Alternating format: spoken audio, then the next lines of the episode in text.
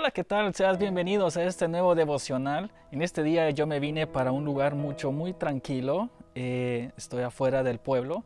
Y bueno, mi nombre es Rolando Mirón y quiero compartirte este devocional. Me llamaba la atención un versículo de la Biblia que está en Ezequiel, en el capítulo 22, versículo 30.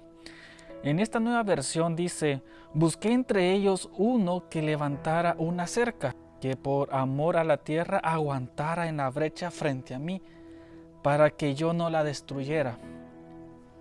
Y esto es lo importante donde yo leo y dice, pero no lo encontré. Es interesante que entre tanta gente Dios estuvo buscando a una persona para que se pusiera en la brecha. Y al final de todo Dios dice, pero no lo encontré. Quiero hablarte en esta oportunidad acerca de Dios está buscando personas. Y si llegaste a este video, espero de que tú también puedas escuchar que Dios también te necesita. Yo soy del tipo de personas que piensa de que no todos somos llamados a predicar, no todos somos pastores, no todos somos misioneros, no todos somos evangelistas, o mucho menos no todos somos cantantes. Pero yo creo que sí Dios a todos nos ha llamado a ganar almas y a predicar de Jesucristo. Y por esa misma razón yo pienso de que Dios te ha llamado y te ha escogido. Y si tú estás interesado en conocer qué es lo que necesitas hacer para comenzar a servir a Dios, quiero mostrarte algunos pasos. Y lo primero es, es que necesitas estar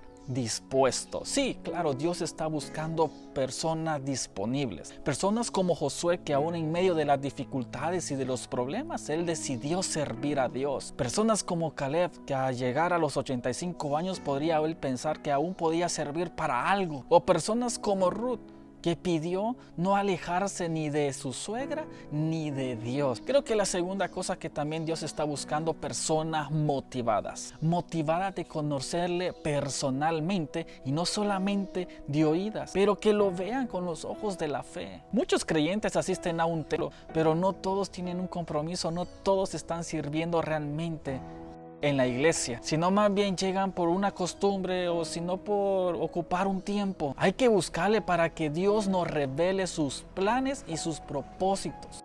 Y número tres, creo que Dios está entregadas, dedicarles a servirles sin abnegación ninguna y además con mucho esfuerzo, fuertes para el trabajo de Dios, porque créeme que necesitas esa fuerza para soportarnos unos con los otros. Hay que recibir desencantos y hay que resistir toda crítica. Lo más importante también sería dispuestas a sufrir por la causa de Cristo. Dios nos ha llamado y nos ha escogido para poder servir. Creo de que este es el tiempo donde Dios está buscando personas como tú. Si ves, no necesitas dinero, no necesitas tener muchas cosas, más bien necesitas solamente estar dispuesto, estar motivado y ser una persona entregada totalmente a Dios. En conclusión, Dios necesita, tú haz tu parte y Dios hará la suya. Si tú necesitas más consejos acerca de cómo servir a Dios, puedes contactarme, puedes enviarme un mensaje